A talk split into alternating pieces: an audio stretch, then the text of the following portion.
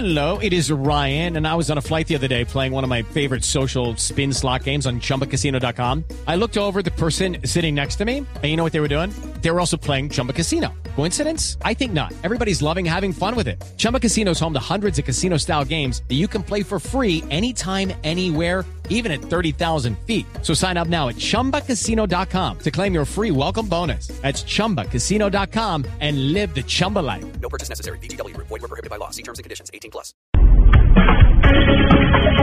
Y precisamente a esta hora, a las 11 de la mañana, 13 minutos, estamos en comunicación con Pedro Carmona Estanga. Señor Carmona, eh, bienvenido. Muchas gracias por estar con nosotros eh, en Mañanas Blue. Muy buenos días, un gusto y gracias por la invitación.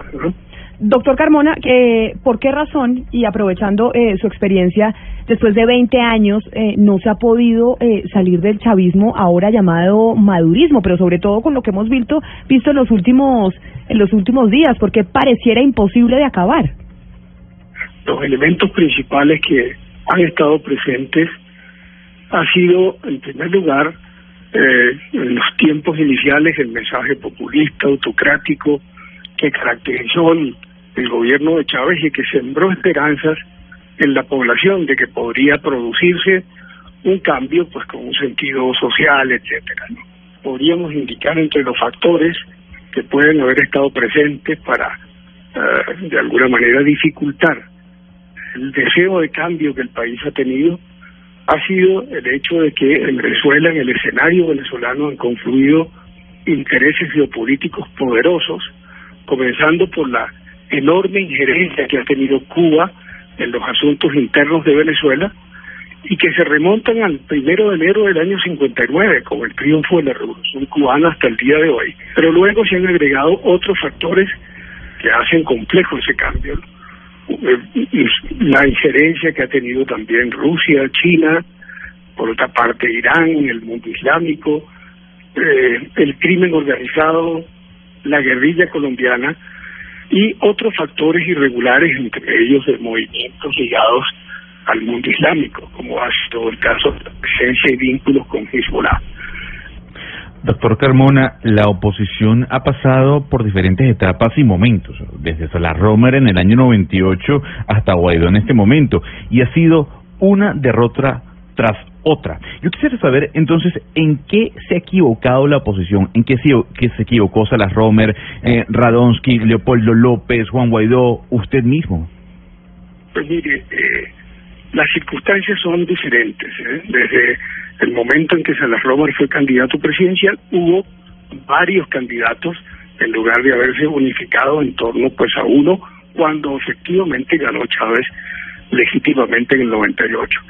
Pero en realidad hay que tomar en cuenta que el país fue tomado, desinstitucionalizado y la independencia de los poderes quedó conculcado, incluyendo el poder electoral, que es fundamental en que haya habido eh, la posibilidad de tener elecciones limpias en el país. Eh, casos como, por ejemplo, el fraude que le quitó las elecciones que ganó Enrique Capriles.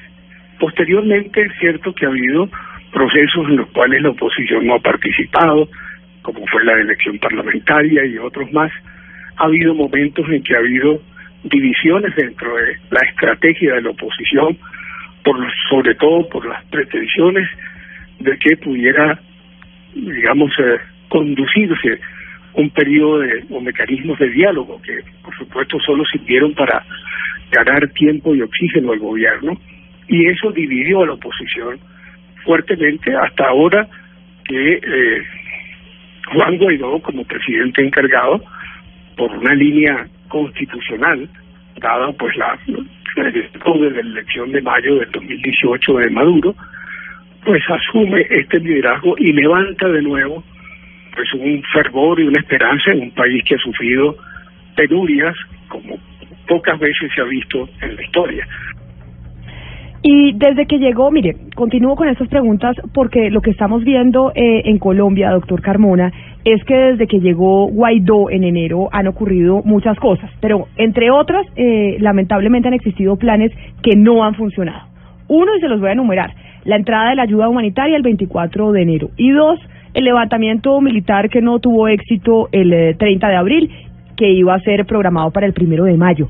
¿Usted cree que la oposición venezolana, venezolana tiene un plan B, C, D ante, ante estos fracasos? Bueno, yo no le puedo responder por la conducción y liderazgo que está ejerciendo Juan Guaidó. Yo estoy viendo las cosas desde la distancia, eso sí, como un luchador que he sido, también eh, por los objetivos que en que coincidimos o, o, confluyen hacia el rescate de la libertad y la democracia en Venezuela. Pero, ¿qué ocurrió, digamos, el 30 de abril? ¿Por qué se adelantaron eh, las acciones al 30 y no el primero de mayo, como se señalaba? Razones yo creo que puede haber. Pienso también que hubo, probablemente, como lo han manifestado también voceros en la comunidad internacional, algunos apoyos que desde el, desde el mundo castrense pues estaban eh, comprometidos y que pueden haber fallado por distintas circunstancias y complejidades de las que hemos estado hablando. Pero eh, en cuanto al plan B, lo que también escuchamos, que es lo mismo que ustedes que también han oído, es que hay una continuación de acciones que podrían llevar a nuevas expresiones de protesta por la vía de paros escalonados y eventualmente de una huelga general que muchas veces ha sido el final de muchas tiranías al, a lo largo de la historia, ¿no? Señor Carmona, tomando en cuenta todas sus respuestas y la necesidad de crear eh, como otras vías para salir del régimen, ¿usted está de acuerdo con una intervención militar, sí o no? Yo he dicho que no. Si es una intervención unilateral. Si hay invocatorias de acuerdo al derecho internacional, del derecho de la comunidad internacional a proteger a un pueblo, eso que se ha llamado el D2P, derecho a proteger a un pueblo que está siendo exterminado.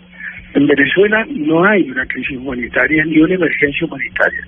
Se está produciendo el exterminio de un pueblo.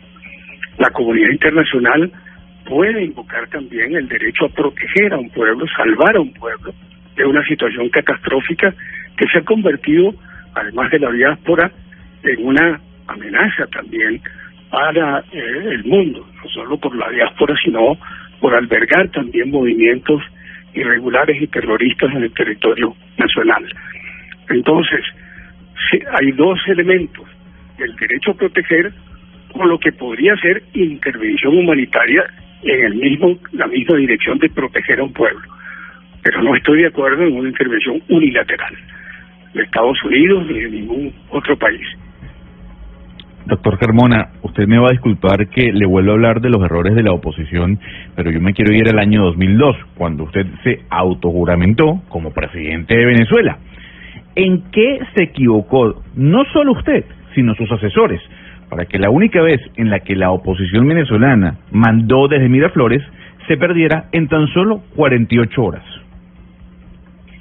¿Qué puede haber fallado? Primero, que no hubo un plan preconcebido.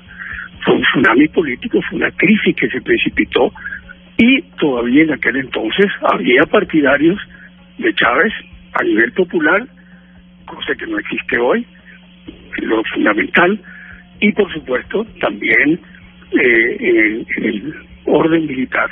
Había to todavía también partidarios que exigían eh, la renuncia escrita de Chávez, etcétera, las garantías que en ese momento tan complejo pues también se planteaban. ¿no?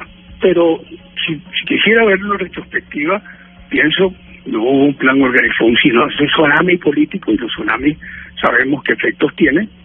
Pero segundo, la negativa en el estamento militar antes de que yo tuviera la encomienda de encabezar un gobierno de transición para llamar elecciones, de relegitimación de los poderes, el no haber permitido la salida de Chávez a Cuba, porque a juicio de muchos militares debía ser juzgado, porque ya tenía las manos manchadas de sangre y porque había sido un autócrata, pues fue un error, visto en retrospectiva. Si Chávez hubiera salido a Cuba como se lo planteó Fidel Castro, y quizás Fidel Castro con la intención de incendiar a Venezuela desde afuera y recuperar el poder, pero una circunstancia distinta habría sido si eh, Chávez hubiera salido a Cuba. Pero bueno, fueron circunstancias también, los astros no estaban alineados totalmente y eso pues impidió la consolidación de la de la transición.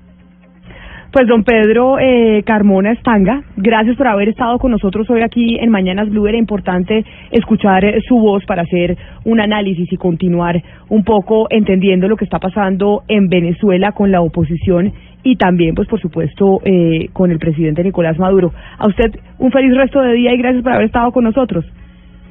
¿no? Un placer, ¿no?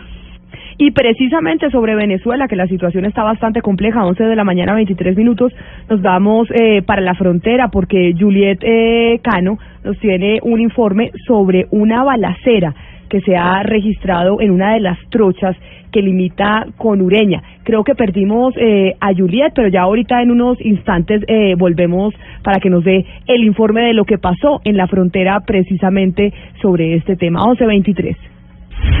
Colombia está al aire. Llega la competencia que representa a todas las regiones de nuestro